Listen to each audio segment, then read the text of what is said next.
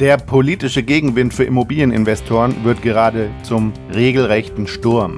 Längst stehen Schlagworte wie Lastenausgleich, Vermögensabgabe zur Finanzierung des Gemeinwohls und Beschlagnahme und Enteignung im Raum. Viele meiner Kunden fragen sich gerade, ist mein Immobilieninvestment in Deutschland eigentlich noch sicher? Mein Thema heute, sollte man Wohninvestments in Deutschland perspektivisch halten oder abstoßen und welche Alternativen existieren für Investoren?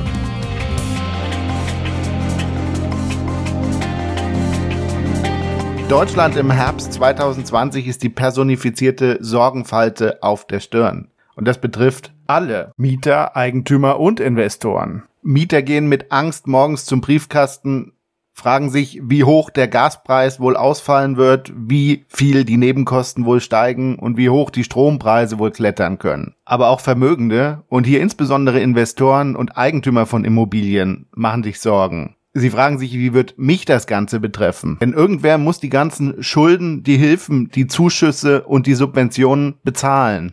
Wer jetzt schon kein Geld mehr hat, wird für die Staatsschulden sicherlich nicht aufkommen. Und so geistert seit Beginn der Corona-Pandemie schon der Begriff Lastenausgleich durch die Medien. Aber auch schon vor der Corona-Krise mussten sich Investoren mit Themen wie Mietpreisbremse oder Mietendeckel, in Berlin zumindest, beschäftigen. Berlin ist sowieso ein interessanter Maßstab aufgrund der Regierung, die als höchster Gradmesser für das politische Risiko für Immobilieninvestments im Wohnungsmarkt gilt. Das ist übrigens nicht meine Aussage, sondern die Aussage von Professor Michael Vogtländer vom IW Deutschland, die er neulich in seinem Podcast getroffen hat. Berlin ist sozusagen die schwarze Glaskugel des Immobilieninvestors. Für mich steht das politische Risiko schon länger auf der Agenda im Zusammenhang mit der Vermietung von Wohnimmobilien. Den Terminus politisches Risiko habe ich das erste Mal genutzt, als ich auf der Expo Real 2018 war. Eine besondere Wegmarke im Zusammenhang mit dem politischen Risiko war allerdings 2020 für mich zumindest ein Interview mit dem bekannten Investoren Rainer Zietelmann, der dem Fokus sagte, Zitat, Eigentümer werden faktisch enteignet. Den Link zu der Quelle lege ich unter den Beitrag. Das muss Mitte 2020 gewesen sein. Zumindest habe ich im Mai 2020 auf meinem Blog über das Interview geschrieben. Das war witzigerweise dann auch gerade die Zeit, in der ich angefangen habe, Auslandsimmobilien zu vermitteln. Tatsächlich wollte ich meinen Investoren eine Möglichkeit vorstellen, ihr Risiko zu diversifizieren, vielmehr aber noch ihren Ertrag zu maximieren, weil sich mit dem Kauf von Kapitalanlagen vor dem Hintergrund der stark gestiegenen Preise in Deutschland nur noch eine relativ kleine Rendite erzielen ließ. Und nachdem die Politik zu diesem Zeitpunkt über die Ausweitung des Mietendeckels auf ganz Deutschland diskutierte, wurde es interessant, sich nach Alternativen umzuschauen. So kam ich auf den Immobilienmarkt Dubai, der Mitte 2020 noch in einer handfesten Krise steckte bei dem allerdings aus meiner Sicht zumindest ein echtes Potenzial zu erkennen war. Als ich da angefangen habe, waren Mietrenditen um die 10% keine Seltenheit. Inzwischen hat sich der Markt erholt und äh, hier sind die Renditen auch etwas zurückgekommen. Für Investoren, die 2020 eingestiegen sind, äh, die konnten schon relativ viel Boden gut machen. Das hat einmal daran gelegen, dass der Markt gedreht ist nochmal stärker mit der Ukraine-Russland-Krise, weil im letzten halben Jahr Geld aus Russland heraus und in den Immobilienmarkt Dubai hineingeflossen ist und weil gleichzeitig der Euro stark abgewertet hat. Das wusste man damals natürlich nicht, allerdings haben wir hier natürlich ein exemplarisches Beispiel für Risikodiversifizierung, weil während die Zinsen hier gestiegen sind und der Immobilienmarkt in Deutschland im aktuellen Jahr Probleme kriegt, haben sich Investments in Dubai in die andere Richtung entwickelt. So, aber kommen wir doch mal wieder zurück zu unserem Markt. In den letzten zwei bis drei Monaten merke ich schon, dass die Sorge immer mehr um sich greift. Dabei sehe ich in meiner Maklertätigkeit zwei Sorgen. Ich sehe auf der einen Seite die Investoren, die sich über die letzten Jahre ein Portfolio aufgebaut haben. Die haben Angst vor potenzieller Abwertung und vor den steigenden Zinsen. Sie haben Angst davor, dass die Mieter umkippen und die Immobilien dann kein Geld mehr bezahlen oder dass es hier Probleme gibt beim Zahlungsausfall, beim potenziellen Zahlungsausfall von Mietern. Sie haben teilweise Probleme, Bedenken mit der Refinanzierung.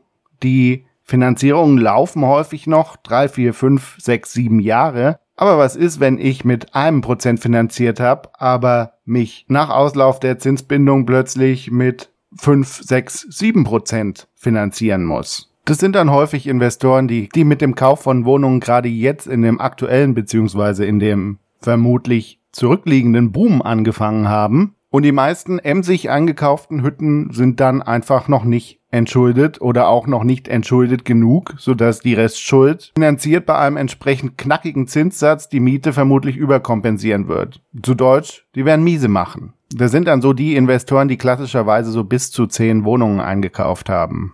Dann rede ich ja auch noch mit Investoren, die deutlich größere Wohnungsbestände haben, Vielfach sitzen die auf bezahlten Wohnungsbeständen und haben natürlich die Finanzkraft, um so entsprechende Marktkräfte, um so einen Downturn, um so eine Immobilienkrise auch mal aussitzen zu können. Die schimpfen aber schon auch ziemlich, dass keiner mehr weiß, wohin die Reise geht. Tatsächlich fürchten die sich vor Enteignungen, vor Vermögensabgaben aller Art und äh, auch vor höheren Kosten wegen klimabedingten Investitionen wegen Abgaben oder wegen neuen Einschränkungen. Tenor, man weiß ja nicht, was denen da oben noch so einfällt. Kriegt es auch hin und wieder mit, dass sich mal der Vermieter ändert. Früher war es der Herbert Müller und jetzt ist es die Herbert Müller Stiftung, die dann auch woanders sitzt, also nicht mehr in Deutschland, sondern in Liechtenstein zum Beispiel. Es werden auch mal einzelne Wohnungen verkauft und dann in andere Assets umgewandelt, zum Beispiel in Gold Allerdings schon doch noch ziemlich gemächlich, also bei Wohnungen im Regelfall immer dann, wenn sie eben leer sind oder leer werden.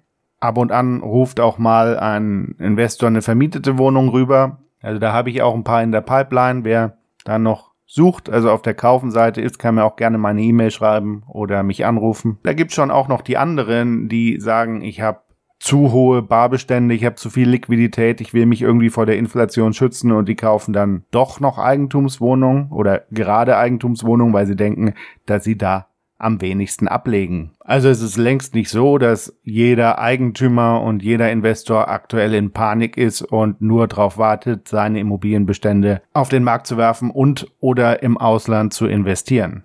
Jetzt werde ich ja häufig gefragt, was ist denn deine Meinung, was würdest du denn an meiner Stelle machen? Und dazu sage ich jetzt ganz klar, es ist eine Meinung, es ist keine Anlageempfehlung und es ist vor allem auch keine Anlageberatung. In meinem letzten Leben war ich ja als Börsenmakler tätig, also vor meiner Karriere als Immobilienmakler, die ich 2012 gestartet habe. Und da habe ich auch mal studiert in der Zeit und unser Finance-Professor, der uns Portfoliotheorie unterrichtet hat, meinte immer zu uns, Diversifikation ist gut und die Börse ist keine Einbahnstraße.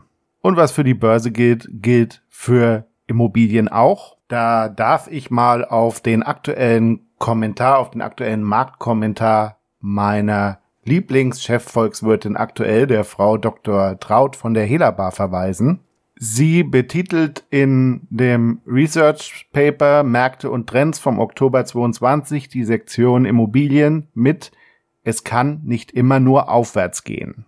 In der Sektion sagt sie aber auch, dass sie keinen totalen Crash am Immobilienmarkt erwartet. Lesen ist sie aus meiner Sicht echt lohnenswert. Den Link zum Piece lege ich unter den Beitrag. Jedenfalls konnte man am Immobilienmarkt Dubai in diesem Jahr sehr schön sehen, was eine gute Risikodiversifikation ist. Das habe ich ja im Eingangsteil auch schon mal erklärt. Besonders interessant aus meiner Sicht ist, dass das Investment hierbei in Dollar bewertet wird, weil der VAE Dirham an den Dollar gebunden ist.